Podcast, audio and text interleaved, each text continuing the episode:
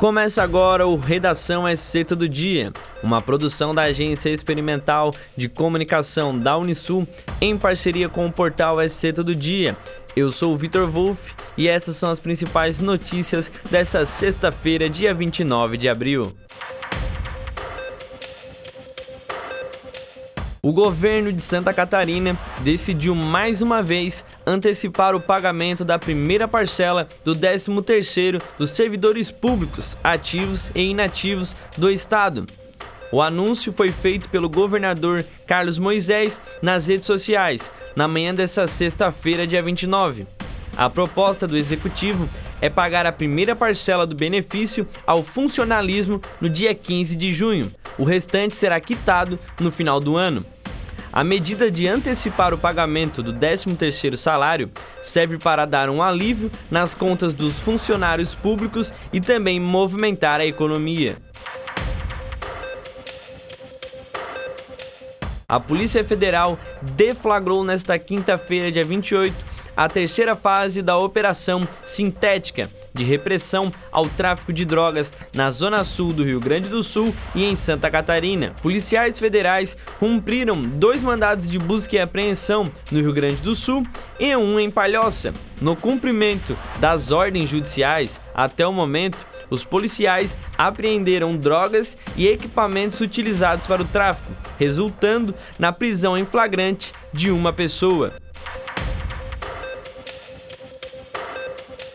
Nesse sábado, dia 30, será o dia D na prevenção da gripe e do sarampo em todo o país. As unidades básicas de saúde de Criciúma estarão abertas das 8 horas da manhã às 5 horas da tarde, aplicando os dois imunizantes.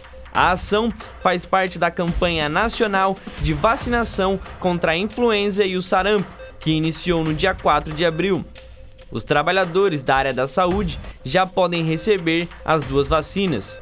As crianças com idade entre 6 meses e menores de 5 anos, a partir deste sábado, também poderão receber os dois imunizantes.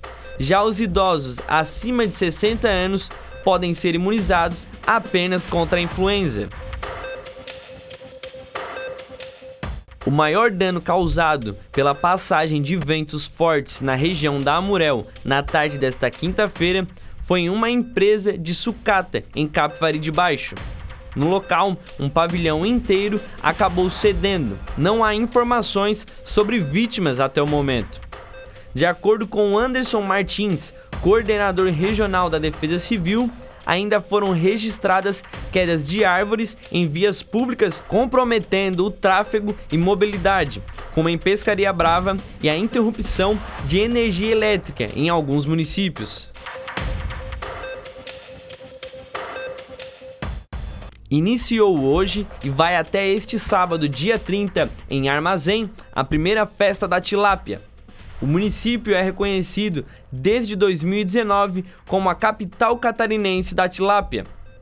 A festa contará com muita gastronomia, principalmente a base deste peixe, além da participação de bandas regionais.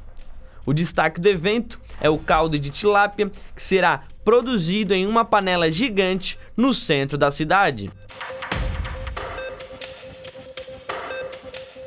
A Coperja iniciou nesta semana o programa Jovens Cooperativas Catarinenses, idealizado pelo Serviço Nacional de Aprendizagem e Cooperativismo do Estado de Santa Catarina, que foi relançado no final de 2021 com uma nova roupagem e com novas diretrizes.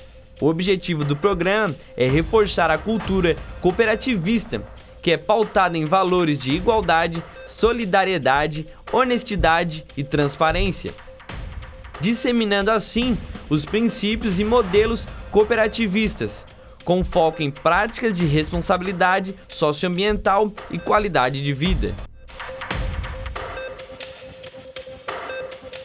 Para mais notícias, acesse o portal SC Todo Dia. Até o próximo episódio.